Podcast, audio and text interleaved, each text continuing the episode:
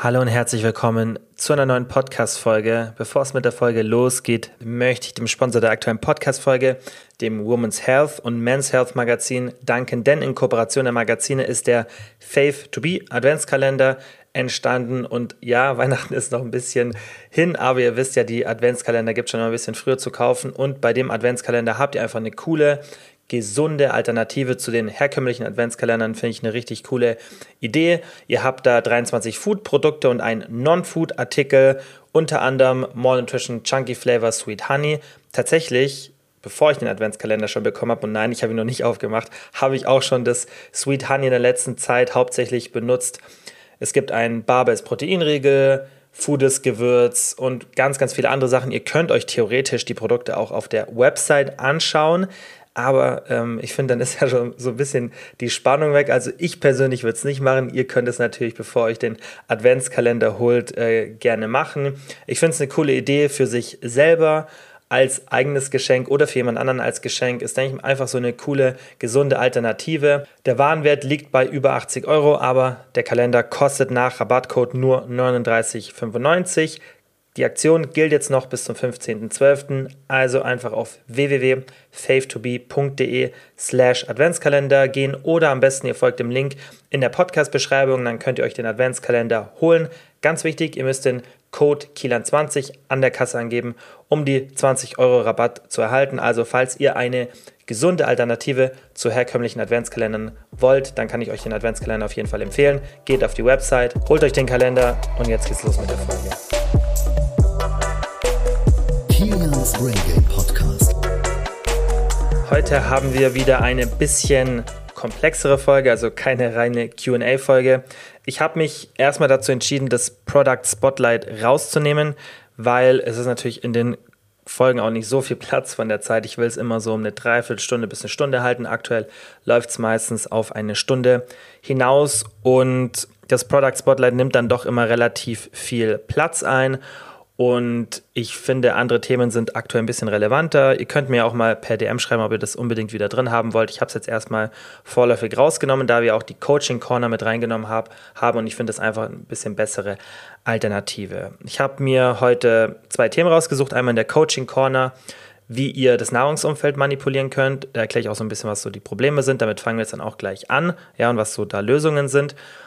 Zweites Thema oder das Thema der Woche besser gesagt, ist, denke ich, auch für ganz viele interessant und zwar Maschinen oder Freihandeln. Ja, und da ist ja mittlerweile so der Trend, dass ganz, ganz stark auf die Biomechanik geachtet wird. Ja, das heißt, dass man zum Beispiel in Phaserichtung trainiert und, und, und.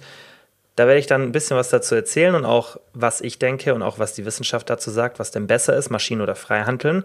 Und dann im letzten Part haben wir noch drei Fragen, QA, der aber diesmal ein bisschen kürzer ist, weil die zwei Themen doch gerade das Thema Maschine oder Freihandeln ein bisschen länger werden kann. Ich weiß es noch nicht, kann es immer von der Zeit her schwer einschätzen und manchmal wird es ein bisschen länger als gedacht. Deswegen drei Fragen als QA. Und ich würde direkt sagen, wir starten mit dem Coaching Corner Segment und zwar Nahrungsumfeld manipulieren. Wie ihr wisst, will ich das Coaching Corner Segment so ein bisschen reinnehmen, um euch Situationen zu zeigen, die ich im Coaching öfter habe, die ich vielleicht auch in den letzten Tagen im Coaching hatte, die so noch frisch im Kopf sind, wo ich weiß, hey, das ist ein Problem, weil ich habe natürlich, klar, so die, die Standardprobleme, wo ich weiß, hey, das sind so die, die wichtigsten Themen, aber ich habe doch immer wieder mal so einzelne Situationen, die ich dann aktuell aufgreifen möchte, die ja auch, wo ich denke, dass die interessant sind, ja, die vielleicht nicht jedes Mal vorkommen. Und diesmal haben wir doch ein Thema, das schon fast immer aufkommt, das wir fast immer besprechen. Und zwar ist es das Nahrungsumfeld. Und beim Nahrungsumfeld geht es, also die Definition ist für mich, ja, dass ihr einfach schaut, dass die Lebensumstände, die ihr habt, optimal ausgelegt sind für eure Kalorienzufuhr. Das heißt, dass wir schauen, dass wir es uns möglichst leicht machen. Das sage ich ja immer, dass es beim Thema Abnehmen oder auch Gewicht halten, ja, wenn man einfach die Ernährung betrachtet, dass man sich es immer selber so leicht wie möglich machen sollte. Denn wir Menschen sind nicht unbedingt faul. Klar, wir sind schon auch faul, aber ich sage immer, wir sind so ein bisschen Energiesparmaschinen. Das heißt, wir versuchen immer möglichst viel Energie mit wenig Aufwand über die Nahrung zu bekommen. Und das ist auch der Grund, wieso wir einfach zu kaloriendichten Lebensmitteln neigen, weil die haben uns früher, während der Evolution, während sich diese Systeme, die wir immer noch haben, entwickelt haben, haben diese Systeme uns eben und dieser Mechanismus haben uns einfach das Leben gerettet, haben dafür gesorgt, ja, dass in der Umwelt, die wir damals hatten, in der es sehr, sehr schwer war, kaloriendichte Sachen zu finden, dass wir da nicht viel Energie verschwenden, um an die Kalorien zu kommen, die wir benötigen. Denn unser Körper benötigt einfach viel Kalorien. Unser Gehirn braucht sehr, sehr viel Kalorien, ja, im Verhältnis zu anderen Tieren.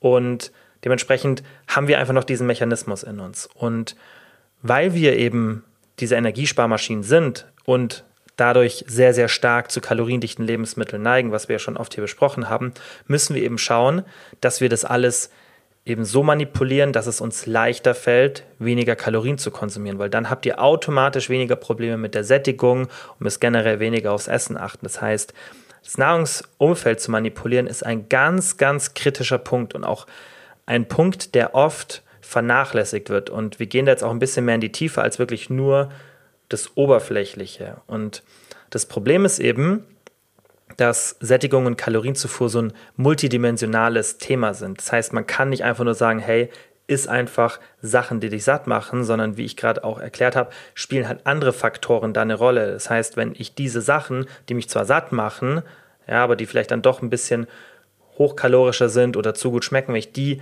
einfach in meinem nahen Umfeld habe, dann bedeutet das nicht sofort, dass wenn ich nur auf diese eine Sache schaue, ja, zum Beispiel, dass ich meinen Teller richtig gestalte mit Ballaststoffen, Protein, ein bisschen Fett, ja, also genug Fett, nicht zu viel Kohlenhydraten, so einfach ein ausgewogener Teller.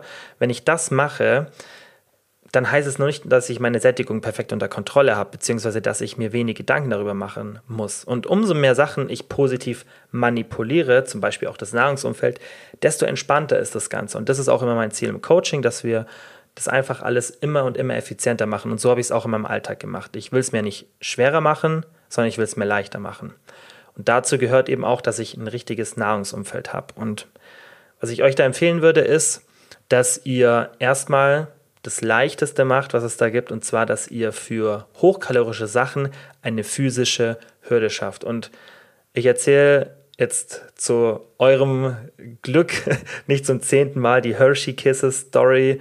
Study, die ich auch immer falsch betitel. Ich sage immer die Reese's Pieces Study, aber das war mit Hershey Kisses die Studie, bei der man Sekretärin genommen hat und geschaut hat, hey, wie viele ähm, Schoko, also das sind so kleine Schokostücke, konsumieren die, je nachdem, wo die liegen. Und um das zusammenzufassen, andere Studien zeigen das auch, wenn etwas eine physische Hürde hat, dann ist die Wahrscheinlichkeit, dass wir viel davon konsumieren, deutlich geringer. Und ich denke, da müssen wir nicht mal so viele Studien haben. Das kann man auch so ein bisschen im eigenen Alltag mal betrachten. Wenn man irgendwo ist und da stehen Süßigkeiten, irgendwelche Snacks offen rum, dann isst man die oft, obwohl man gar keinen Hunger hat. Und eine einfache Lösung dafür wäre, dass diese Snacks einfach nicht da sind. Also dafür braucht man, denke ich, oft gar keine Studien, um das schon aus dem eigenen Leben zu wissen, dass es oft sinnvoll ist, so ein bisschen aus dem Augen, aus dem Sinn. Und das ist tatsächlich so. Und das ist ja auch erstmal ganz logisch. Aber auch eine physische Hürde, sich zu modifizieren, die dann vielleicht auch noch körperlichen Aufwand verursacht, wäre dann der nächste Schritt. Das heißt, ihr könnt ja sagen, hey, erstmal alles, was so hochkalorisch ist, das habe ich irgendwo verstaut, wo es erstmal nicht ersichtlich ist. Das wäre so der erste Schritt. Vielleicht merkt ihr schon, das reicht. So ist es zum Beispiel bei mir. Ich habe so eine kleine Speisekammer und da stehen bei mir die Süßigkeiten, Chips und so weiter drin. Ich habe das alles zu Hause, ja weil ich damit kein Problem habe. Aber wenn ich merken würde, das reicht nicht, dass es aus den Augen, aus dem Sinn ist, weil ich gehe ja schon öfter in diese Speisekammer, wenn ich auch irgendwas anderes hole, so, da sind auch ein paar andere Sachen abgestellt. Und dann kann es mich natürlich öfter dazu verführen, und das merke ich jetzt auch in meinem Alltag, wenn ich mal so ein bisschen rückblickend auf, auf meinen Ablauf schaue, dann gibt es schon Situationen, wo ich da reinlaufe, die Tür aufmache, das Zeug sehe, weil das auch noch genau in meinem Blick fällt und dann vielleicht mal was davon esse was ich nicht machen würde, wenn es vielleicht ein bisschen weiter unten wäre oder noch in der Box verstaut. Also das kann man machen, muss man aber nicht. Ich zum Beispiel entscheide mich, ich muss es nicht machen, weil ich aktuell viele andere Faktoren habe, die oder viele, auf viele andere Sachen achte und das für mich kein Problem ist. Das ist ja auch bei allem, was ich euch immer erkläre. Ihr könnt es euch wie so, die ganzen Sachen, die wir hier auch benutzen, immer wie so ein Puzzle zusammensetzen. Nur weil ich sage, hey, das wäre jetzt gut, das zu machen, heißt nicht, dass ihr es unbedingt machen müsst. Ich zum Beispiel mache es nicht, dass ich mir jetzt noch eine größere physische Hürde setze, sondern ich versuche das einfach nur aus meinem Blickwinkel erstmal zu bekommen. Und ich habe auch Sachen, die sind in einer Box verstaut, weil ich nicht so viel Platz habe. Dass es alles dann im Regal steht und da merke ich auch zum Beispiel, das konsumiere ich fast gar nicht, weil ich diese Box dann aufmachen müsste, da ist noch eine andere Box drüber. Das habe ich nicht absichtlich gemacht, aber auch da sieht man, dass diese Studienergebnisse im echten Leben doch oft wirklich helfen. Natürlich, wenn dein Drive so groß ist, jetzt irgendwas Süßes zu essen, dann wirst du auch eine physische Hürde in Kauf nehmen und es gibt auch einen Trick und den finde ich gar nicht so schlecht, dass man sagt, hey, wenn du wirklich ganz arge Probleme damit hast, dann hab das zum größten Teil gar nicht zu Hause und erlaub dir das schon zu essen, weil du solltest keine Angst davor entwickeln oder das komplett meiden, aber dann mach dir das halt immer so, hey, wenn ich mir was holen will, dann muss ich jedes Mal zum Supermarkt oder zur Tankstelle laufen. Weil dann wirst du nochmal überlegen, habe ich jetzt wirklich gerade Lust drauf oder bin ich gerade nur am Prokrastinieren und will das irgendwie, ja, will einfach ein gutes Dopamingefühl haben. Das kannst du dir dann in dieser Situation noch mal kurz überlegen, ob du dann wirklich aufstehst, dich anziehst, rausgehst, vielleicht sogar wenn schlechtes Wetter ist. Und diese physische Hürde, das ist nämlich, da greift dann wirklich unser normaler Mechanismus. Da ist jetzt dieses Thema, was ich gemeint habe, wir sind Energiesparmaschinen. Dann, wenn du ein normales Körpergewicht hast, ja, also ein, ein gesundes Körpergewicht, aber auch wenn es vielleicht gerade noch so ist, dass du sagst, hey, ich würde es gern verringern, also ich habe vielleicht ein bisschen höheren Körperfettanteil, Trotzdem, dein System wird funktionieren und wenn du gut gesättigt bist, wird diesen Aufwand, dass du jetzt da extra was holst, abwägen. Wenn du natürlich untergewichtig bist, dann kann es sein, dass dein Körper sagt, ja, lohnt sich jetzt diesen Aufwand zu betreiben, weil dann kriege ich vielleicht mehr Kalorien, als ich auf dem Weg dahin verbrauche. So funktioniert ja das System relativ simpel runtergebrochen. Und deswegen ist es immer gut, sich eine Hürde zu schaffen. Ja, also eine physische Hürde. Deswegen, das würde ich immer empfehlen. Und in welchem Grad du das machst, da gibt es auch keine Regel, sondern probier das einfach mal ein bisschen aus, so wie ich es jetzt gerade erklärt habe. Schau mal, ob das reicht, wenn du das allein aus dem Blickwinkel entfernst. Und dann im nächsten Schritt, wenn du merkst, nee, das reicht nicht, dann versuch's einfach mal zu verstauen. Versuch's vielleicht unter eine Box zu machen oder erstmal in eine Box, dass du auch die Box aufmachen musst. Wenn es immer noch nicht geht, dann stell vielleicht was drauf, weil man will ja vielleicht das Zeug nicht komplett aus dem Haushalt verbannen. Vielleicht lebst du auch in einer Beziehung und ihr lebt zusammen und dann hast du natürlich vielleicht auch einen Partner oder eine Partnerin, die das dann eben gerne zu Hause hätte. Und dann kann man ja einen Kompromiss finden, kann sagen, hey, guck mal, für mich ist es einfach schwierig, das nicht zu essen. Für dich fällt es leichter oder dir ist es egal. Ja, deswegen ähm, können wir da vielleicht einen Kompromiss finden, dass wir es irgendwo in eine, wie gesagt, in eine Box tun. Die andere Person kann sich auch, auch immer noch raustun, aber du wirst dir leichter tun. Da ist es wirklich auch, finde ich, wichtig, dass man in so Lebenssituation dann Kompromisse findet, nicht so ein Schwarz-Weiß-Denken hat, nicht egoistisch ist, aber auch die eigenen Ansprüche so ein bisschen einfordert. Da, wie gesagt, findet man ja, denke ich, immer einen guten Kompromiss. Im Umkehrschluss kannst du kalorienarme Nahrungsmittel, ja, also Obst und Gemüse, offen platzieren. Das heißt, genau das, was wir da haben, dass wir diese Lebensmittel eben öfter konsumieren, weil wir sie sehen, also diese Kaloriendichten, haben wir das ja auch bei Obst und Gemüse. Das heißt, wenn du die öfter siehst, öfter im Blick bekommst, dann kann es auch, also ist eine höhere Wahrscheinlichkeit da, dass du es auch öfter konsumierst und das ist ja hilfreich. Das heißt, Sachen, die du vielleicht nicht so oft konsumierst, die du vielleicht auch ab und zu vergisst, irgendwie Proteinshake, Supplemente, sonstiges, platzier die einfach mal nicht so versteckt. Das wird dir schon helfen. Was ich da aber auch empfehlen würde, ist, dass du ab und zu mal die Plätze rotierst. Weil wenn du zum Beispiel deine Supplemente immer am gleichen Ort hast, dann irgendwann entwickelst du da, entwickelst da wie so, ein, so einen blinden Blick drauf. Das heißt, dass du die irgendwann nicht mehr wirklich wahrnimmst, ja, weil das einfach in die Umgebung reingehört und das dann kein neuer Stimulus sozusagen ist. Das heißt, macht dann schon Sinn, wenn du es immer wieder vergisst, dass du vielleicht die Orte, wo du es offen platzierst, vielleicht mal ein bisschen durchrotierst, wenn du merkst, dass du es trotzdem immer wieder übersiehst. Und eine Sache, die ganz, ganz wichtig ist, die mit der wichtigste Faktor bei dem ganzen Thema ist, ist richtig einzukaufen. Und ich merke auch selber, dass ich viel zu selten darüber spreche, über die Wichtigkeit. Weil wenn du etwas gar nicht erst da hast oder die richtigen Sachen da hast, dann musst du dir gar nicht so viel Gedanken darüber machen, was esse ich jetzt. Natürlich spielt auch da wieder deine Lebensumstände eine Rolle. Wenn du alleine lebst, hast du hier viel, viel mehr Spielraum, als wenn du mit anderen Personen zusammenlebst. Das ist auch meine Erfahrung aus dem Coaching. Wenn jemand irgendwie noch bei der Familie lebt oder wie gesagt in der Partnerschaft oder in der WG, dann ist es immer eine ganz, ganz andere Situation und dann muss man da immer ein bisschen mit der Situation arbeiten. Aber auch da kannst du ja schon einmal, wenn du einkaufst, die Sachen für dich auch schon mal ein bisschen besser auswählen. Ja? Das heißt, mehr unverarbeitete Sachen, logischerweise dann auch weniger verarbeitete Sachen. Das heißt, einfach ein bisschen kalorienärmer, ballaststoffreicher und so weiter einkaufen. Und das ist ganz, ganz wichtig, dass du auch dann schaust, hey, nicht hungrig zum Einkaufen gehen. Jeder kennt es. Es ist einfach so. Du triffst dann oft nicht die logischen Entscheidungen oder die, die du gerne treffen würdest. Das heißt, wirklich schauen, wenn ich jetzt Hunger habe, dann gehe ich nicht einkaufen, ich esse eine Kleinigkeit davor oder time das ein bisschen. Das macht wirklich extrem viel Sinn.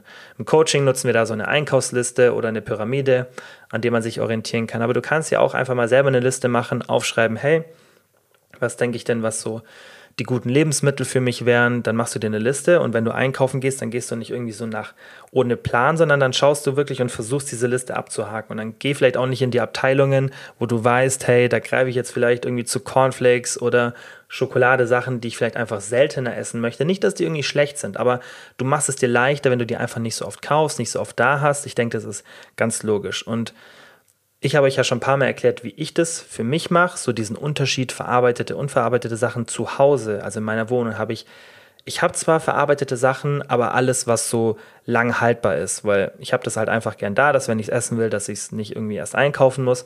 Aber es wird nicht schlecht, wenn ich es jetzt mal zwei, drei, vier Wochen nicht esse. Und die anderen Sachen, die schneller verderblich sind, die ich frisch kaufe oder auch viele gefrorene Sachen, so die einfach, die ich auch oft eher in Griffweite habe, ja, die jetzt nicht irgendwo im, im Vorratsschrank sind, die sind wirklich bei mir 90 Prozent unverarbeitet. Weil zu Hause will ich da ein bisschen mehr drauf achten, weil ich weiß, ich bin relativ viel unterwegs. Ich gehe oft essen mit Kumpels oder gehe auch mal am Wochenende was trinken, sonstiges.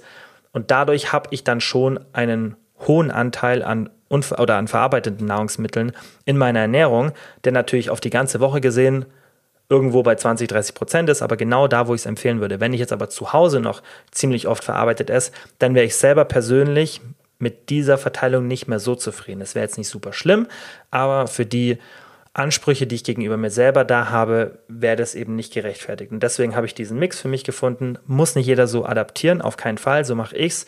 Aber ich denke, es kann für die meisten Leute helfen, wenn man vielleicht so einen Kompromiss mit sich selber findet und sagt, hey, zu Hause mache ich das so, wie ich es auch viel, vielleicht ein bisschen besser in der Hand habe, ja, oder einfach auch ein bisschen mehr diese unverarbeiteten Nahrungsmittel und da bin ich vielleicht nicht so flexibel, ja, in der Nahrungsmittelauswahl und schaue schon, dass ich wirklich viele gesunde, mikronährstoffreiche Lebensmittel konsumiere.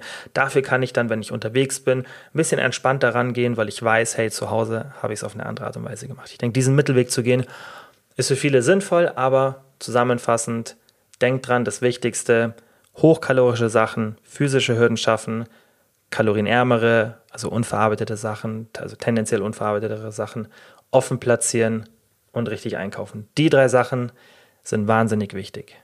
Und jetzt kommen wir zum Thema der Woche, das denke ich auch für viele interessant ist, und zwar Maschinen oder Freihandeln. Ich habe es im Intro schon mal kurz angeteasert, wieso ich das Thema hier ein bisschen besprechen möchte. Weil ich sehe auf Instagram oder YouTube immer mehr Tipps oder auch auf TikTok, wo sehr, sehr stark auf die Biomechanik des Körpers eingegangen wird.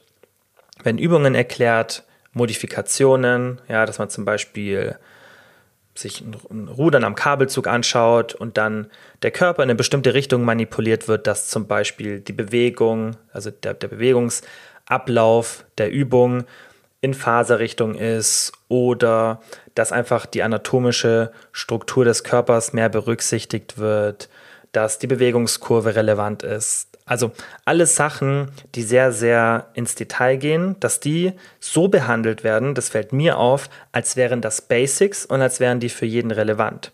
Und ich finde das nicht gut, weil es ein Thema ist, wie bei vielen anderen Sachen, bei denen ein Detail, das für Leute, die sehr, sehr fortgeschritten sind, relevant sein kann, so dargestellt wird, als wäre das für, Be für Beginner relevant. Und ich lese mir dann auch oft die Kommentare durch und dann sind auch wirklich Leute teilweise frustriert, die sagen, hä, was jetzt? Der eine sagt das, der andere sagt das. Und dann entsteht wieder diese extreme Verwirrung, die Leute davon abhält, beständig zu sein. Und eine Sache, auf die ich mich auch im Coaching immer extrem fokussiere, ist diese Simplicity, also einfach, alles einfach zu halten, damit ich eine hohe Beständigkeit habe. Weil wir müssen ja so überlegen, es bringt alles, was wir machen, bringt doch nichts, wenn wir es nicht beständig machen. Es ist so. Egal, was wir da in dem, in dem Bereich Ernährung, Sport, Schlaf, Stress, alles, was wir da machen, müssen wir beständig machen. Und deswegen ist primär erstmal, wenn wir irgendetwas umsetzen, der erste Gedanke, sage ich auch immer, überleg dir, kannst du es beständig machen? Wenn du dann Nein sagst, dann mach das nicht, dann mach was anderes. Wenn du Ja sagst, okay, dann mach's. Kannst du es wirklich beständig machen? Ja. Kannst du es wirklich beständig machen? Ja. Und dann kannst du in die Tiefe gehen. Das heißt, wenn ich jetzt zum Beispiel seit über zehn Jahren konstant drei bis fünfmal die Woche ins Krafttraining gehe, also so mache ich es jetzt so. Wenn ich jetzt anfange, mir ein paar Übungen rauszusuchen, bei denen ich vielleicht mein Latissimus noch mal ein bisschen effizient, effizienter treffe, dann ist das gerechtfertigt, weil ich habe schon so eine hohe Beständigkeit entwickelt, egal wie komplex ich jetzt eine Übung mache, die wird mich nicht davon abhalten, weiter drei bis fünf Mal ins Training zu gehen. Das wird einfach nicht passieren. Aktuell gehe ich sogar sechs Mal ins Training, aber das ist so das, was auch wirklich für mich fortgeschritten ist, wenn man wirklich konstant jahrelang drei bis fünf Mal ins Krafttraining geht, für eine Dreiviertel bis eineinhalb Stunden. So, das ist die Range. Wenn man das macht, dann bist du sehr, sehr beständig in dem, was du machst und dann kannst du ins Detail gehen. Dann kannst du anfangen, dich über solche Sachen, dir über solche Sachen Gedanken zu machen, meiner Meinung nach. Wenn du das nicht machst oder wenn du noch nicht so weit bist und nicht so beständig bist, dann ist erstmal wichtig, dass du alles so auslegst, dass du es beständig machen kannst. Und alles zu verkomplizieren, ja, wenn das ein Wort ist überhaupt, das ähm, finde ich nicht gut, weil das führt wieder dazu, dass die Leute nicht beständig sind. Und ich finde es cool, dass dieser Trend da ist und ich finde es auch spannend, wenn dann auch Übungsvariationen reinkommen, gerade aus den USA, wo man vielleicht noch nicht so auf dem Schirm hatte und dann denkt, ha, stimmt, macht Sinn, das mal so ein bisschen so zu probieren. Aber das dann so zu kommunizieren, als ob, und das wird oft so gemacht, so dieses Schwarz-Weiß so, niemand sollte mehr einen Kurzhandel-Bizeps-Curl machen, weil der, die Bewegungskurve oder die Belastungskurve, besser gesagt, nicht die Bewegungskurve, die Belastungskurve ist eben nicht optimal wegen der Schwerkraft, kommen wir später dazu. Ja, solche Aussagen, diese absoluten Aussagen, wenn sie noch nicht mal bewiesen sind wissenschaftlich, finde ich fahrlässig, weil das eben nicht stimmt und weil das viele Leute davon abhält, eine hohe Beständigkeit zu erreichen. Und dann wird es wirklich auch oft so in Absoluten ausgesprochen, so kein Wunder, dass du da keine Muskeln aufbaust, weil du benutzt diese Übung falsch. Das ist Müll. Das ist totaler Bullshit. Nur weil du beim Rudern ja, zum Beispiel deinen Ellenbogen ein bisschen weiter hinter den Rücken ziehst, heißt das nicht, dass dein Latten nicht mehr so gut beansprucht wird. Lauter solche, diese kleinen Sachen, dass es ist einfach nicht so, dass es diese großen Auswirkungen hat, wie es immer kommuniziert wird. Und ich möchte das Thema jetzt mal ein bisschen mit euch von oben nach unten bearbeiten, damit ihr auch seht, was ich empfehle, auch so ein bisschen, was man machen könnte, wenn man es wirklich optimal machen will. Also, Nummer eins Thema Biomechanik. Ja, also Biomechanik, das ist die Wissenschaft, die untersucht, wie der menschliche Bewegungsapparat funktioniert. Ein Beispiel dafür ist zum Beispiel der Bizeps brachii, also das ist euer großer Bizepsmuskel und der verläuft vom Unterarm bis zum Schulterblatt. Ja, und ihr könnt jetzt auch mal, weil das ist ja immer ein bisschen schwierig, das zu erklären in einem Podcast, weil ich nicht mit Bildern arbeiten kann, logischerweise. Ja, außer der Podcast wäre auf YouTube, aber ist er leider noch nicht. Dann könnt ihr trotzdem an eurem Arm so ein bisschen runterschauen jetzt. Ich denke, das kriegt jeder hin. So, und das ist ein zweigelenkiger Muskel. Ja, also dieser Bizeps brachii, der überbrückt zwei Gelenke, also einmal das Schulter- und das Ellenbogengelenk, ja, weil der eben so weit oben ansetzt, ja, und so weit runter an den Unterarm verläuft. Das heißt, der der überbrückt zwei Gelenke, deswegen ist ein zweigelenkiger Muskel, ist jetzt gar nicht so wichtig, aber es ist halt so. Und dieser Bizeps hat zwei Köpfe, so, die entspringen beide oben am Schulterblatt. Da könnt ihr auch mal hinfassen, das fühlt ihr auch ganz gut so, ja, wo, de, wo dieser obere Ansatz ist. Und die treffen sich, also ihr fühlt es jetzt nicht wirklich, wo der ansetzt, ja, aber ihr könnt schon mal so oben ein bisschen auf die Schulter fühlen und da in der Richtung fängt der, bisschen tiefer natürlich fängt er an, so. Und der geht runter bis zum Unterarm. Das heißt, der trifft das nicht am Ellenbogengelenk, sondern der trifft den Unterarmknochen. Das heißt, wenn ihr jetzt mal den Arm, ihr streckt jetzt mal Handfläche sozusagen nach oben zeigend, ja, Arm ist an der Seite vom Körper und wenn ihr jetzt diese Handoberfläche nach oben bringt, also den Arm anwinkelt, dann seht ihr auch, dass euer Bizepsmuskel kürzer wird. Das heißt, so funktioniert der Muskel. Das heißt, der Bizepsmuskel verkürzt sich. Das heißt, die beiden Ansätze, also der Ursprung an der Schulter und der Ansatz am Unterarm, kommen sich näher, weil der Muskel sich zusammenzieht. Und das heißt, ihr könnt es euch so vorstellen, dass durch dieses Zusammenziehen wird der Unterarm nach oben gehebelt. Ja, weil der Unterarm wird wie so von diesem Ansatz, ja, wo der, wo, der, wo der Ansatz der Muskel, der zieht den Knochen an dieser Stelle nach oben. Das heißt, der Bizeps zieht nicht irgendwie an dem Ellenbogen, sondern zieht wirklich am Unterarmknochen. Ja, da zieht der diesen Muskel, diesen, diesen, dieses, diesen Knochen nach oben. ja, durch das Zusammenziehen eben vom Muskel. Das ist relativ ganz, ganz simpel erklärt Biomechanik. Das heißt, wie funktioniert der Bewegungsapparat, ja, und welche Funktionen haben die einzelnen Muskeln, wird sich da angeschaut. So. Und diese Biomechanik, die kann man im Krafttraining benutzen. Und wir beim Krafttraining versuchen eben, dass wir diese Biomechanik optimal benutzen. Das heißt, man kann sich ja einzelne Muskelgruppen anschauen, kann schauen, ganz simpel, in jedem Anatomiebuch findet man das raus, ja, wo setzt der Muskel an, also zum Beispiel auch, wo hat er den Ursprung, wo setzt er an, so wie jetzt gerade beim Bizeps erklärt, da hat jeder Muskel einen Ursprung und einen Ansatz. Und dann habe ich natürlich auch eine Faserrichtung, also wie die Fasern verlaufen und dann kann ich das alles benutzen, um mir zu überlegen, okay, wie wird der Muskel optimal kontrahiert? Wie arbeitet der optimal, ja, also auch effizient? Und diese Biomechanik kann man beim Krafttraining nutzen und das machen auch viele ja, von diesen Leuten, die das dann auf Social Media kommunizieren. Das heißt, die überlegen sich, hey, wir haben eine bestimmte Übung und da ist diese Biomechanik eben nicht optimal. Also was könnte man machen an der Haltung, an der Stellung, ja, damit eben die Biomechanik besser ist. Und das finde ich in der Theorie sehr, sehr gut. Wir kommen aber gleich später dazu, wieso das dann in der Praxis vermutlich nicht so relevant ist, wie man oft denkt. So, und jetzt ein Beispiel für dieses Optimieren von der Biomechanik ist der Brustmuskel, damit ihr das auch ein bisschen versteht, was versucht man denn da optimal oder optimaler zu machen, einfach besser zu machen. So, wenn ihr den Brustmuskel habt, da habt ihr den Ursprung wieder, ja, also wo der, wo der Muskel den Ursprung hat, der ist am Brustbein, Schlüsselbein und an der Rektusscheide. Das heißt, ihr habt, wenn ihr mal so in die Mitte von eurem Brustkorb fühlt, da habt ihr diesen, dieses große Brustbein, unten drunter ist ein Schlüsselbein und oben ist diese Rektusscheide und da ist eben der Ursprung von diesen Brustmuskeln. Deswegen könnt ihr auch mit verschiedenen Übungen, ja zum Beispiel Schrägbankdrücken, vermutlich mehr diesen, diesen oberen Teil der Brustmuskeln treffen, weil dann eben auch da wieder diese Biomechanik und die Anatomie einfach berücksichtigt wird. So und der Ansatz, ja, also wo der Muskel dann ansetzt, der ist am Oberarmknochen auf der jeweiligen Seite links oder rechts daneben. Das heißt, wenn man jetzt zum Beispiel Übungen anschaut, dann kann man sagen, dass der Muskel biomechanisch einen besseren Hebel hat, wenn der Arm, also der Oberarmknochen, nah am Körper nach hinten geführt wird. Ja, also mit Körper, mit, mit Händen oder mit Armen besser gesagt, mit den Ellenbogen nah am Körper, anstatt ausgestreckten Armen. Weil dann einfach, dann ist der Hebel besser. Das ist jetzt im Podcast wirklich schwierig zu erklären, aber das wäre zum Beispiel so ein biomechanischer Vorteil, dass ich sage, hey, wenn ich Bankdrücken mache, dann habe ich die Ellenbogen eher nah am Körper, ja, weil dann einfach der Hebel besser ist und ich somit auch mehr Leistung erbringen kann, der Muskel in eine bessere Dehnung kommt und und und.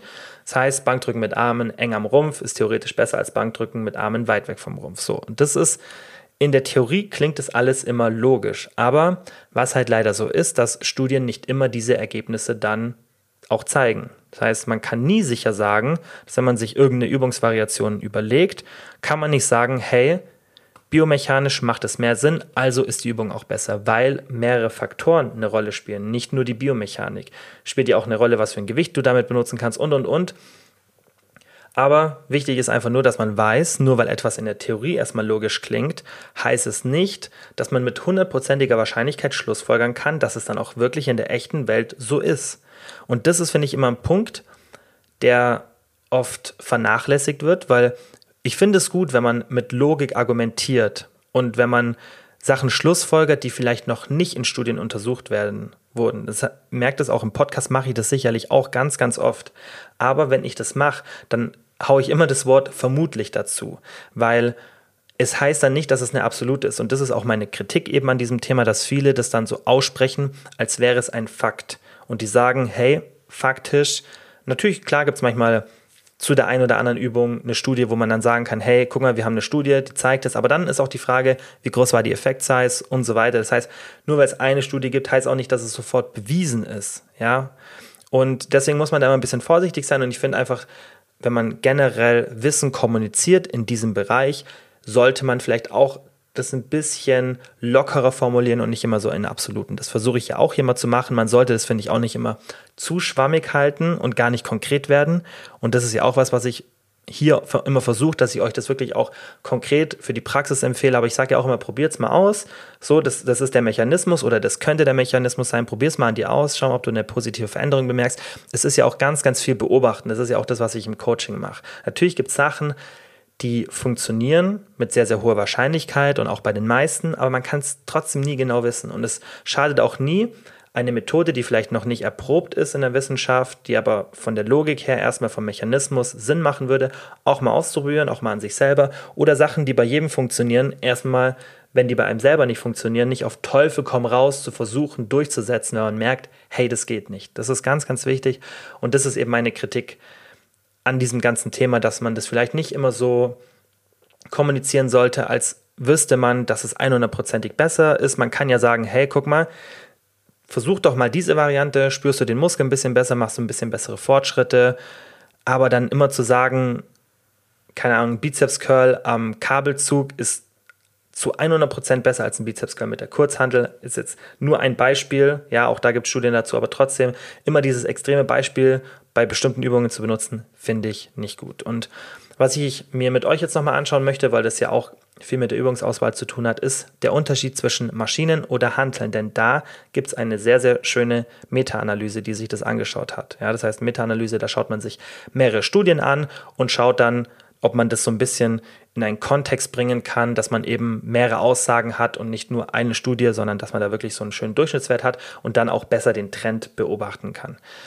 Also, erstmal die Belastungskurve ist mit Maschinen oder einem Kabelzug oft besser wegen der Schwerkraft. Das habe ich euch auch schon oft gesagt, gerade auf Instagram, da rede ich mehr über solche Themen, weil ich es auch manchmal ein bisschen besser bildlich darstellen kann.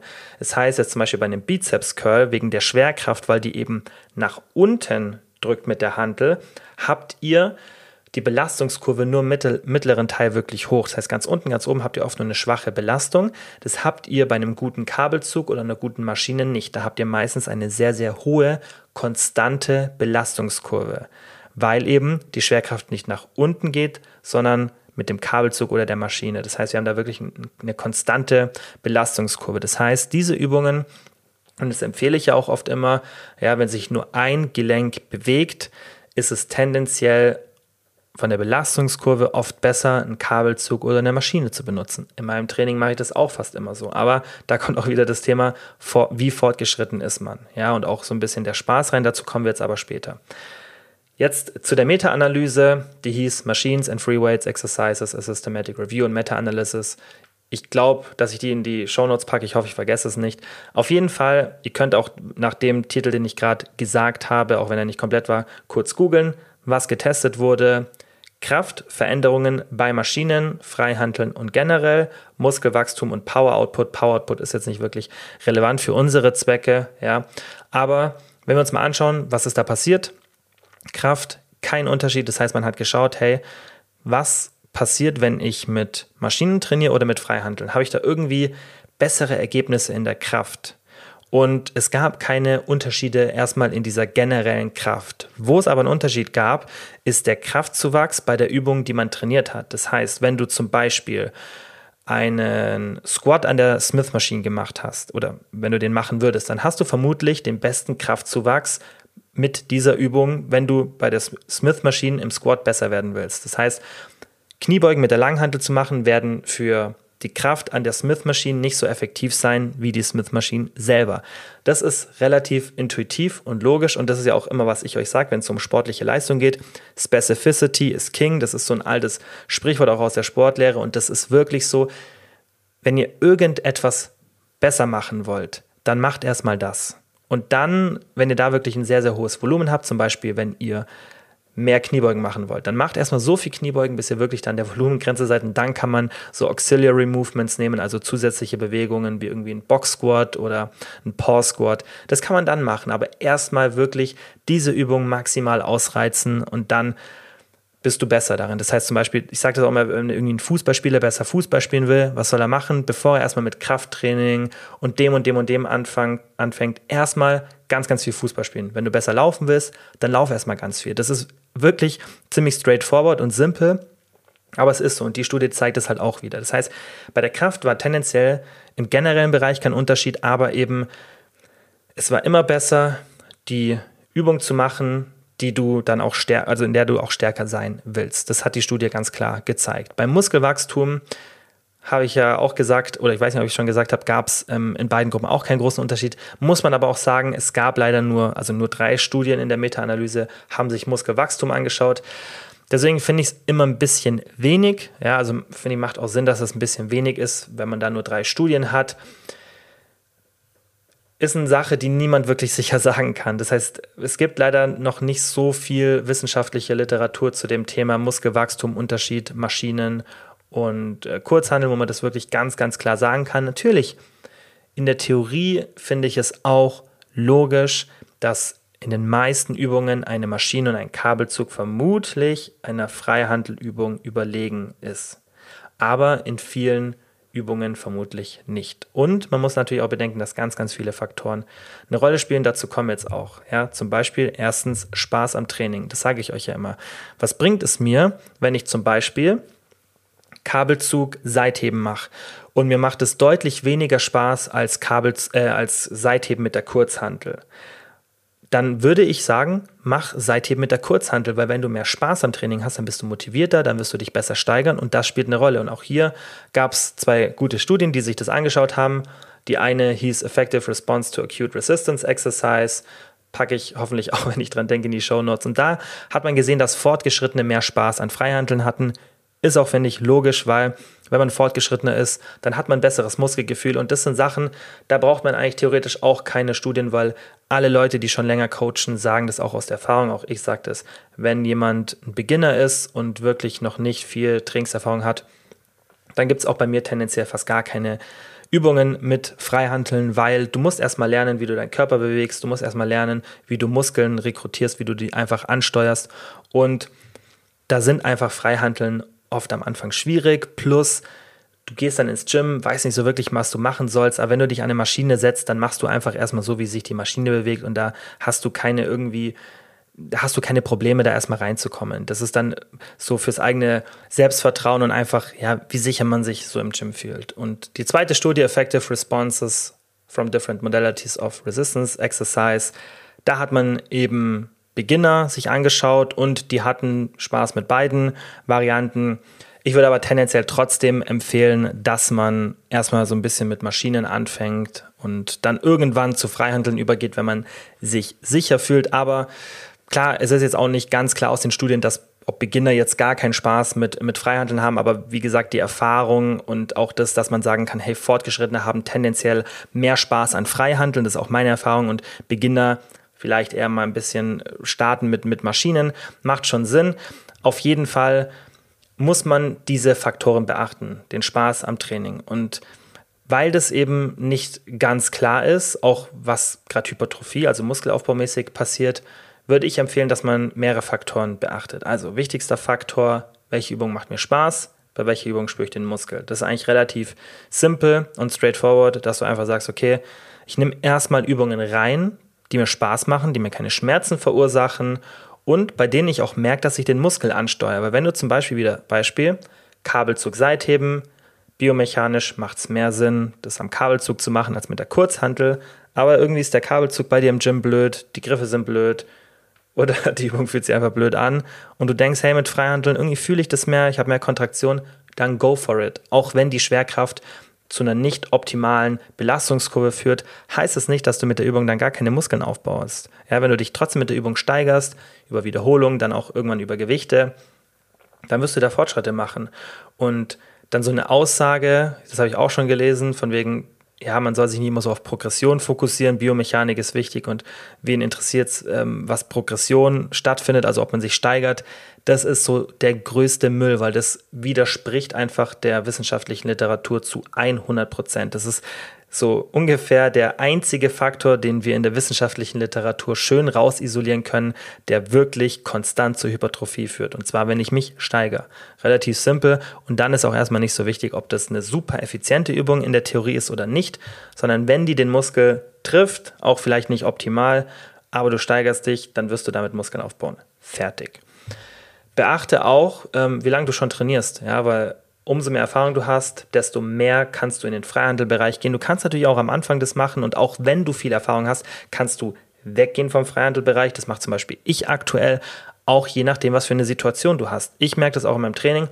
Mir macht das Training mit Freihandeln meistens mehr Spaß. Und zum Beispiel, wenn man sich auch ein paar Übungen anschaut, die in der Theorie, weil auch die Schwerkraft bei manchen Handelübungen sehr optimal verlaufen kann, Sinn machen, zum Beispiel Bankdrücken, ja, also Kurzhandel Bankdrücken, macht auch von der Belastungskurve mit einer Kurzhandel sehr, sehr viel Sinn. Also da ist eine Maschine nicht so wirklich überlegen, ja. Dann kann man höchstens das Argument bringen, du musst ja noch die Handeln stabilisieren, das nimmt dir wieder ein bisschen Kraft weg finde ich immer nicht so gutes Argument, weil du willst ja auch vielleicht einfach die Übung machen. Also du hast vielleicht auch einfach Spaß an der Übung, machst die lieber, kommst da irgendwie anatomisch besser zurecht als mit einer Maschine, weil Maschinen laufen halt auch immer in einem, in einem festen Bewegungsradius, der vielleicht nicht zu, so zu deinem Körpertypen passt, ja.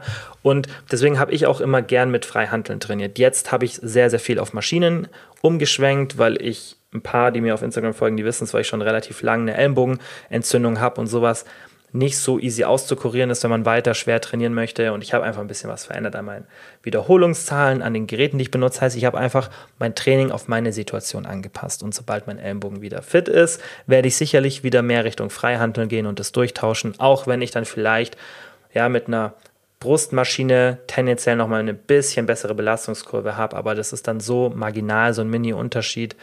Und ähm, das muss man nicht immer so akribisch sehen. Und wie gesagt, für viele Übungen gibt es auch noch keine Beweise und dann kann man es noch nicht mit Sicherheit sagen. Und solange ich dann eine andere Übung mache und ich den Muskel sehr, sehr gut damit spüre, dann ist es schon auch mal ein gutes Zeichen, dass ich biomechanisch den Muskel auch benutze, weil würde ich den nicht in der Belastung spüren, würde ich ihn folglich auch nicht benutzen. Das ist ja, ich glaube, letzte oder vorletzte Folge das Thema, wo ich über Mind-Muscle-Connection gesprochen habe. Und da gibt es ja auch Beweise dafür, ja, dass wenn ich den Muskel besser spüre, er besser wächst.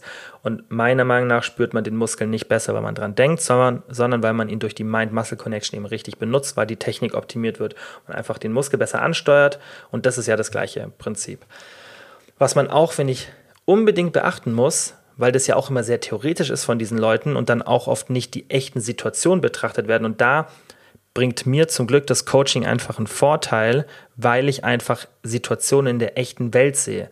Und in der Theorie klingt alles immer oft so ein bisschen, ja, es klingt schön und auch logisch, aber, und das habe ich auch gemerkt in der Zeit, wo ich vor ein paar Jahren dann auch nicht mehr so viel gecoacht habe, habe ich auch gemerkt, es ist dann schwieriger, wirklich einen Überblick zu haben, was ist denn, was funktioniert denn für die meisten. Weil man hat hier nur sich selber, man hat natürlich auch Literatur zu solchen Situationen, weil auf jeden Fall werden ja auch normale Situationen in der Wissenschaft in Studien beobachtet, also nicht nur im Labor sozusagen isolierte Bedingungen. Definitiv, es gibt auch ganz, ganz viel Literatur zu echten Szenarien in der echten Welt. Dem kann man sich bedienen, aber trotzdem diese Erfahrungen, also das merke ich im Coaching, die ich mit so vielen Leuten habe, das bringt mir persönlich extrem viel, weil ich dann auch sehe, hey, was ist denn wirklich in der echten Welt? Was passiert auch in meiner gesellschaftlichen Situation? Weil man kann ja dann auch vielleicht nicht immer Länder miteinander vergleichen, aber das kann man dann schon sehr gut, wenn man wirklich auch vielleicht nochmal sich in einer kleinen Nische von Personen befindet, in einem bestimmten Alter etc. Das heißt, das ist dann schon sehr, sehr hilfreich. Und da finde ich, spielt das Gym-Umfeld eine sehr, sehr große Rolle. Das heißt, du musst überlegen, hey, welches Equipment steht mir überhaupt zur Verfügung? Und wenn irgendeine Maschine viel, viel effizienter wäre, aber du die nicht hast, dann mach dir da keine Sorgen, dann mach irgendeine Alternative. Und was du zum Beispiel auch beachten solltest, mache ich zum Beispiel auch in meinem Training. Es gibt Geräte, die sind immer wieder besetzt. Bei mir im Gym gibt es auch so ein paar Geräte, zwar Jetzt, weil ich oft zu spät trainieren gehe, habe ich das Problem meistens nicht. Aber trotzdem, finde ich, muss man das beachten, weil wenn ich jedes Mal im Gym auf ein Gerät ewig warten muss oder meine Übungsreihenfolge durcheinander werfen muss, was erstmal nicht schlimm ist, aber was mich vielleicht so ein bisschen auf den Flow bringt, aus dem Flow bringt, was mir auch vielleicht den Spaß am Workout nimmt, weil es frustrierend sein kann, dann wäre ja eine Idee, einfach eine andere Übung zu machen. Und das ist ja dann oft wird das nicht gemacht, weil man denkt, hey, das ist nicht so effizient. Also ich finde, das muss man auch beachten. Ja, welche Geräte sind oft besetzt? Bin ich dann vielleicht einfach viel, viel schneller mit meinem Training. Und ein ganz, ganz wichtiger Punkt, trainiere ich in mehreren Gyms. Ja, weil wenn du in mehreren Gyms trainierst, dann kannst du besser Fortschritte machen, wenn du mehr Freihandeln benutzt, heißt mehr Kurzhandeln, mehr Langhandeln, weil da hast du konstante Gewichte. Sonst, wenn du ständig die Maschinen wechselst, dann ist es halt immer schwierig, von der einen auf die andere Maschine Schluss zu folgern, ja, weil die einfach verschiedene Gewichte haben, die Gewichte verschieden schwer sind, weil die Hebelarme anders sind und und und. Das heißt, da muss man wirklich ein bisschen logisch einfach denken, hey, wie kann ich es mir selber leichter machen? Und da finde ich, sind dann zum Beispiel Freihandeln effektiver, weil lieber habe ich eine weniger effektive Übung in der Theorie, weiß aber, dass ich mich da konstant steige, als dass ich sage, okay, ich mache die biomechanisch optimalste Übung, aber ich wechsle das Gym ständig und weiß gar nicht wirklich, wo bin ich gerade mit dem Gewicht so. Das macht es einfach, es geht natürlich auch, es gibt auch da Lösungen, aber tendenziell ist es leichter, dass man dann sagt, hey, da mache ich einfach ein bisschen mehr Freihandeln. Und so Situationen hatte ich auch schon und da habe ich das auch deswegen so gemacht, weil ich einfach gemerkt habe, hey, es bringt nichts, wenn ich dann ständig mit den Maschinen hin und her notieren muss, welche war das jetzt und dann sind die Abstände so lang. Das macht einfach, finde ich, wenig Sinn. Ja, deswegen zusammenfassend, Maschinen oder Freihandeln, es gibt erstens, also bei der Kraft gibt es ziemlich eindeutige Beweise, dass kein Unterschied macht, beziehungsweise dass die Übung, die du machst, dass du dort dann auch am stärksten wirst. Das heißt, wenn du in der Übung stärker werden willst, mach die Übung.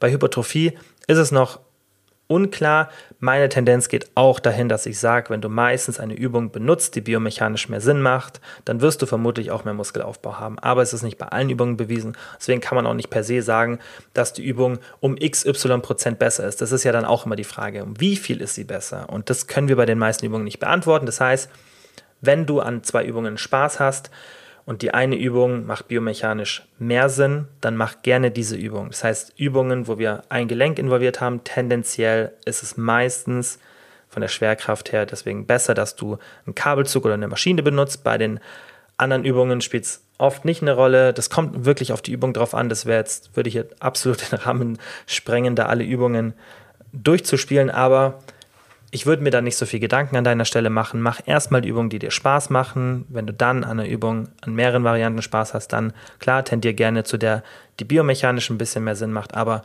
verkopf dich da auch nicht und wirklich erstmal den Vordergrund in, in, in den Spaß in den Vordergrund bringen, ob du den Muskel spürst, ob dir die Übung auch, ob sie sich gut anfühlt. Ja, wenn eine Maschine Schmerzen verursacht, aber effizienter ist, würdest du besser dabei sein, wenn du die einfach wechselst. Deswegen da nicht verkopfen, nicht jedem glauben, der auf YouTube dir sagt, die und die Übung ist per se besser, außer die Person kann es wirklich logisch schlussfolgern mit Datenlage und nicht nur mit einer Theorie. Ähm, und ansonsten kann man nur sagen, sie ist vermutlich besser, aber eben nicht zu 100 Prozent. Und deswegen nimm den Spaß ins Vordergrund und mach dir bei der Übungsauswahl nicht so viel Gedanken. So, und jetzt abschließend haben wir nur noch zwei Fragen. Ich habe mir drei theoretisch ausgesucht, aber ich sehe gerade, dass die dritte Frage, dass ich die im letzten Teil schon beantwortet habe. Ich wollte es eigentlich kürzer halten und zwar ging es um das, den Gymwechsel, ob man da Fortschritte machen kann. Ähm, aber ich habe es ja eigentlich erklärt, was man da machen sollte, einfach Freihandeln benutzen. Aber ich habe zwei andere Fragen für euch rausgesucht, die ihr mir über Instagram stellen konntet. Und zwar war die erste Frage, kann der Stoffwechsel nach einer langen Diät total herunterfahren? Und auch wenn wir schon ein paar Mal drüber gesprochen haben, weil immer wieder neue Leute dazukommen und auch nicht jeder wahrscheinlich jede Folge hört, wollte ich es nochmal kurz gesagt haben, nein. Also, dein Stoffwechsel wird auf jeden Fall, wenn du eine kalorienreduzierte Diät machst, also nicht, wenn du einfach nur ähm, ja so ein bisschen deine Ernährung umstellst, sondern wirklich, wenn du sagst, hey, ich will Fett verlieren, ich bin im Kaloriendefizit, wenn du das machst für eine längere Zeit, dann wird dein Stoffwechsel logischerweise nicht mehr so viel Kalorien produzieren oder dein Körper wird nicht mehr so viel Kalorien verbrauchen wie davor, weil Allein dadurch, dass du weniger Fettmasse hast, wird weniger Leptin ausgeschüttet und Leptin hat Auswirkungen auf unsere Grundstoffwechselrate. Das heißt, allein deswegen verbrauchst du schon mal ein bisschen weniger Kalorien. Du hast weniger Gewicht, das du sozusagen mit dir herumträgst. Das heißt, dein Körper braucht weniger Energie, weil er weniger ja, Gewicht einfach herumtragen muss sozusagen. Das heißt, deswegen verbrauchst du schon weniger Kalorien und diese zwei Faktoren kommen dann so ein bisschen zusammen was dann meistens zu so einer Anpassung von 10 bis 15 Prozent führt. Es kommt immer darauf an, auch wie hoch dein Gewichtsverlust ist, aber es ist meistens gar nicht so viel. Und das Wichtige für dich zu wissen, sobald du deine Kalorien wieder erhöhst, erhöht sich auch dein Leptin wieder ein bisschen, aber du wirst mit einem niedrigeren Gewicht immer weniger Kalorien verbrauchen. Das ist einfach so und dagegen kannst du nichts machen, außer dann nochmal dein Verhältnis von Muskelmasse zu Fett vielleicht ein bisschen optimieren. Das würde ein bisschen helfen, aber auch nicht so wahnsinnig. Das heißt, da kannst du wirklich nicht so viel dagegen machen. Es ist aber auch wirklich kein großer Unterschied. Es ist aber nicht so, dass dein Stoffwechsel irgendwie kaputt geht. Und da zeige ich euch immer die Minnesota Semi-Starvation Study, die aus ethischen Beweggründen heutzutage nicht mehr durchführbar wäre, was ich auch gut finde. Und da hat man eben Kriegsgefangene extrem runtergehungert. Die waren im einstelligen Körperfettbereich. die haben extrem viel Aktivität gehabt, die haben ihr Körpergewicht so heftig verringert. Ihr könnt euch mal die Bilder anschauen. Ähm, ja, also das ist echt übel, wie dünn die dann waren. Und selbst diese, dieser extrem niedrige Körperfettanteil hat nicht zu einer signifikanten Einschränkung oder Verlangsamung des Stoffwechsels geführt und das konnte auch wieder rückgängig gemacht werden. Wie gesagt, wir haben da die normalen Stoffwechselanpassungen gehabt, aber nichts, was ungewöhnlich ist, nichts, was man ja, was irgendwie so ein bisschen aus dem Raster fällt. Das heißt, diese, diese permanente oder extreme Stoffwechselschaden, der ist einfach nicht da. Und deswegen muss man sich da auch gar keine Gedanken drüber machen. Einfach nach einer Diät wieder mehr essen und dann einfach in einer neutralen Kalorienbilanz sich befinden und dann muss man sich da gar keine Sorgen machen. Natürlich, wie gesagt, du wirst ein bisschen mehr, weniger Kalorien verbrauchen, aber auch nicht signifikant. Und deswegen ist es ein Thema, mit dem man sich nicht so viel befassen muss. So, und jetzt zur letzten Frage, zu der es vielleicht dann auch eine separate Podcast-Folge geben wird. Und zwar kam die Frage: Hast du 13 Fragen zu Body Positivity gesehen mit Doc Felix bei ZDF? Was ist deine Meinung? Ich kenne das Format nicht, also ich weiß auch nicht, ob das so ein einmaliges Ding war. Also ich denke, die haben so ein Standardformat und dann der Titel ist vermutlich nicht immer gleich. Spielt auch keine Rolle. Auf jeden Fall, ein paar von euch haben es, glaube ich, gesehen. Ich habe gerade schon auf Instagram eine kurze Story dazu gemacht und habe auch gefragt, wie viele es gesehen haben. Ich glaube, es waren so 20, 30 Prozent. Ähm, also denke schon, dass viele, die jetzt zuhören, das schon gesehen haben. Und zwar war das eine Diskussionsrunde, bei der, ich habe es wirklich nur kurz angeschaut, deswegen sage ich jetzt auch nicht so viel dazu, bei der verschiedene Menschen eingeladen wurden, ein paar Menschen, die übergewichtig sind oder wie es dort genannt wurde, mehrgewichtig. Ich habe schon in Instagram gesagt, dass ich den Sinn nicht wirklich verstehe, weil vielleicht ist es deswegen, weil über so ein bisschen so negativ ist, weil es so drüber heißt und mehr heißt einfach mehr, aber an sich ist es ja das beide, ob, also das gleiche, sorry, also ob ich jetzt sage, ich bin mehrgewichtig oder übergewichtig, für mich wird der Unterschied nicht wirklich klar da habe ich auch gesagt auf Instagram, die hätten vielleicht ein bisschen kreativer sein sollen, wenn sie sich da schon ein, ähm, ein anderes Wort ähm, ja, suchen wollen, dann finde ich es mehrgewichtig eine schlechte, unkreative Alternative. Also da hat man schon mal ein bisschen, wenn einem das so wichtig ist, das anders auszudrücken, das ist ja, finde ich, immer lustig bei solchen ähm, Unterhaltungen, dass dann diese Lösungen, die dann ja sehr progressiv sein sollen, dass sie dann doch extrem unkreativ sind und einfach nur oft dann vielleicht ein Synonym sind oder was total, ja, was einfach nichts Neues ist. Egal, ist jetzt nicht wichtig. Auf jeden Fall, das, das war schon das Erste, was mich so ein bisschen frustriert hat, so, wo man sieht, okay, da geht es auch nicht wirklich um Logik, sondern das ist halt einfach nur eine sehr, ja, einfach ein Thema, wo man vielleicht progressiv sein will, politisch gesehen, oder ja, einfach ein emotionales Thema mit, mit Fakten und Daten vermischt. Und ihr wisst ja, dass Dazu komme ich jetzt aber später. Also ich fange jetzt erstmal so an. Ich habe nur einen kurzen Teil angeschaut und für mich war das wahnsinnig frustrierend, weil ich gesehen habe, wie Menschen mit einer Ideologie oder die sehr emotional gebunden sind oder sehr politisch vermutlich sehr progressiv sind, dass die über Themen gesprochen haben, die sie absolut nicht verstehen. Ich gehe jetzt auch nicht ins Fernsehen und spreche über Klimakrise oder über den Stand in der Pflege oder über irgendein anderes Thema, wo ich mich vielleicht mal so ein bisschen mit auseinandergesetzt habe, wo ich mal hier, da und das gehört habe, wo ich auch sicherlich meine eigenen Gedanken dazu habe, aber wo ich weiß, da sollte ich fachlich nicht meinen Senf dazu geben, besonders nicht öffentlich, weil ich einfach keine Ahnung davon habe im Vergleich zu Leuten, die eine Ahnung davon haben. Man muss ja auch immer, nur auch wenn ich sage, hey, die haben, die verstehen das nicht, die haben keine Ahnung davon, heißt nicht, dass sie sich nicht über das Thema vielleicht ein bisschen informiert haben, aber im Vergleich zu Personen, die damit arbeiten, wie ich oder der Doc Felix, der da war, haben die im Vergleich zu uns simpel gesagt keine Ahnung. Es gibt viele Bereiche, die die sicherlich wissen, von denen ich keine Ahnung habe, aber über die diskutiere ich auch nicht mit denen. Und was die dort gemacht haben, war in dem kurzen Teil, den ich gesehen habe, keine Diskussion, sondern das, was der Doc Felix gesagt hat, wurde einfach nur so zurechtgedreht, wie es dann dieser Ideologie oder diesem progressiven politischen Schema entspricht, dass man sich das sozusagen zurechtbiegt. Das heißt, denke, und das habe ich auch on Instagram gesagt, er war gar nicht auf diese Situation so vorbereitet ähm, und war vermutlich auch von seinen Beweisen, die er dann so auf die Schnelle bringen konnte, auch nicht so vorbereitet, weil er vermutlich nicht mit diesem Gegenstoß oder diesem extrem unlogischen Gegenstoß gerechnet hat, dass er auch sagen kann, hey, guck mal, wir haben die Daten dazu. Ja, also das würde ich in so einer Situation machen. Ähm, also rückblickend, vermutlich, vielleicht wäre ich auch ein bisschen unvorbereitet in die Situation gegangen, ich weiß es nicht. Auf jeden Fall war das für mich ultra frustrierend anzuschauen, weil es, es ging halt so um das Thema Body Positivity und eben auch über Übergewicht oder wie gesagt, wie es dort genannt wird, Mehrgewicht und die gesundheitlichen Auswirkungen. Und es ging, glaube ich, auch um Stigmatisierung beim Arzt und, und, und. Wie gesagt, ich habe das Ding nicht ganz angeschaut, weil dieser kurze Teil für mich schon sehr, sehr frustrierend war. Ich würde aber gerne eine ganze Podcast-Folge dazu machen, wenn es natürlich euch interessiert. Deswegen habe ich auf Instagram eine Abstimmung gemacht, die ihr jetzt leider, wenn ihr den Podcast hört, vermutlich nicht mehr sehen werdet, außer ihr seid sehr, sehr schnell. Dann seht ihr das vielleicht noch, aber da die meisten, die mir hier zuhören, auch auf Instagram folgen, denke ich, ist es trotzdem repräsentativ, was wir da für eine Umst äh, Abstimmung gemacht haben. Und dann ähm, werde ich jetzt dann gleich in den nächsten Stunden sehen, ob ich da eine Podcast-Folge dazu mache oder nicht.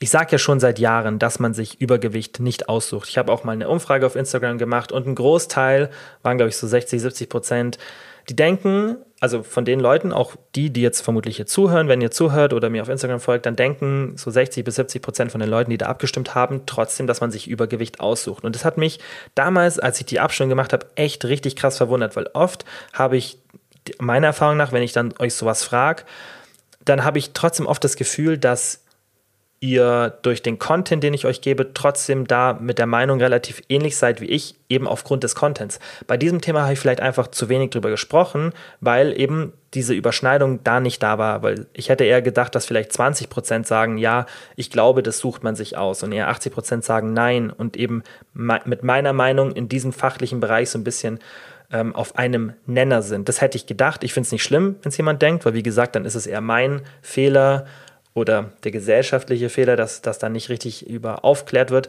Aber ich bin der Meinung, dass Übergewicht im heutigen, ganz, ganz wichtig, im heutigen Lebensumfeld nicht, also in 90 Prozent der Fällen keine bewusste Entscheidung ist. Die wenigsten Menschen haben Bock darauf, ja, ein Übergewicht zu haben. Das ist einfach, also das ist meine Erfahrung erstens und das ist auch meine Meinung, nachdem ich die wissenschaftliche Literatur kenne, welche Auswirkungen unser Umfeld auf uns hat. Und das Ding ist halt auch, deswegen hätte ich auch gerne dort diese Diskussion mitgeführt, natürlich auch gerne vorbereitet, weil ich auch gerne diesen Menschen das mal ein bisschen erklärt hätte. Und dafür würde ich eben gerne diese Podcast-Folge machen. Nicht, dass die sich das anhören, sondern dass, dass ich da immer wieder darauf verweisen kann, dass ihr euch das anhört, dass andere sich das anhören und dass eben diese Stigmatisierung von Übergewicht auf jeden Fall aufhört.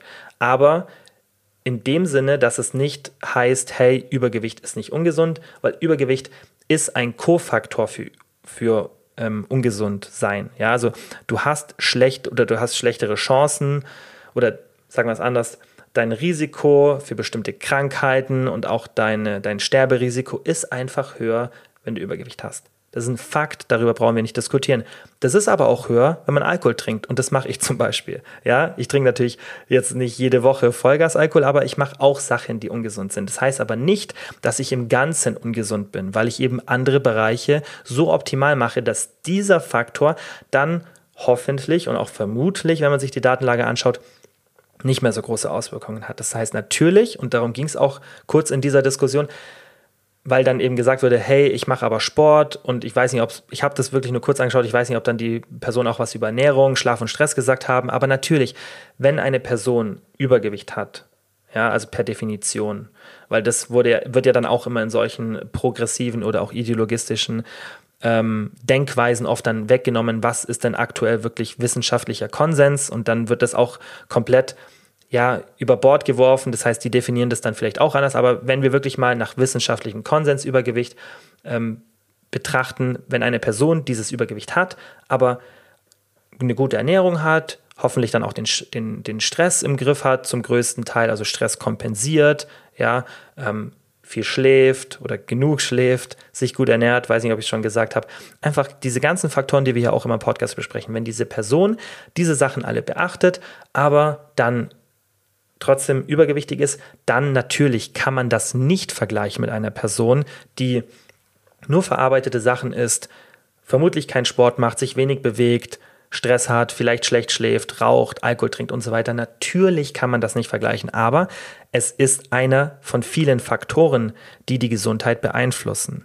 Und das hätte der, ich weiß nicht, ob es der Felix so kommuniziert hat, soweit habe ich es nicht geschaut, aber das müsste man eben so kommunizieren und dass man das auch mal ein bisschen aufrollt, welche Auswirkungen Übergewicht hat, wie das entsteht, was die Probleme sind und dass es auch Übergewicht nichts ist, weil es ging, glaube ich, dann auch ein bisschen in der Diskussion um das Normalsein. Und es ist immer ein schwieriges Thema, weil was ist schon normal? Ich verstehe das, aber man muss ja schon auch, wenn man auf physiologische Aspekte von unserem Körper schaut, ja, nur weil manche Menschen bestimmte Eigenschaften haben, also körperliche, heißt es ja nicht, dass das dann irgendwie schlimm ist oder so, aber man muss ja trotzdem so schauen, was ist zum Beispiel, es gibt ja auch eine normale Körpergröße. Natürlich gibt es Menschen, die deutlich kleiner oder größer sind, aber trotzdem kann man es ja so definieren. Und beim Übergewicht ist vielleicht ein bisschen anderes Thema und ist dann auch schwierig, das richtig zu artikulieren. Aber wenn man ein hohes Gewicht hat, auch ich finde besser, auch wenn man das vielleicht mit einem Körperfettanteil definiert, weil der sagt mehr aus als das Gewicht. Ja, weil eine Person mit einem deutlich breiteren Knochenframe kann bei der gleichen Körpergröße deutlich mehr wiegen als eine andere Person, auch bei gleichem Körperfettanteil. Das heißt, ich finde, da macht schon mehr Sinn, mehr über einen Körperfettanteil zu sprechen, aber ein hoher Körperfettanteil ist definitiv nichts, was für uns, für unseren Körper normal ist. Wie gesagt, nur weil etwas dann auch normal ist, heißt nicht, dass es irgendwie nicht schön ist oder dass es schlecht ist. Darum geht es nicht. Aber man muss es ja irgendwie ein bisschen auch fachlich definieren können. Und es heißt auch nicht sofort, dass es ungesund ist. Aber man kann ja auch mal so ein bisschen schauen, wo wir herkommen, was für unseren Körper, wie gesagt, ein, ein normaler Zustand ist, in dem man sich auch gesundheitlich wohlfühlt. Ja, und da kann man zum Beispiel die Hadza anschauen, die ich oft hier zitiere. Das ist einer der letzten Jäger- und Sammlerstämme. Und da gibt es kein Übergewicht. Das ist schon mal ein sehr, sehr gutes Zeichen, finde ich dafür, weil wir können leider nicht in die Vergangenheit gehen, aber die würde uns sehr, sehr viel darüber sagen, was vermutlich optimal für uns ist. Und die Datenlage, die es aktuell gibt, unterstützt diese ganze These. Und deswegen finde ich es wichtig, dass man das Übergewicht nicht verharmlost, auf der anderen Seite aber auch nicht stigmatisiert. Und das ist ein schmaler Grad, auf dem man da geht. Aber das hat man ja bei vielen anderen Sachen auch.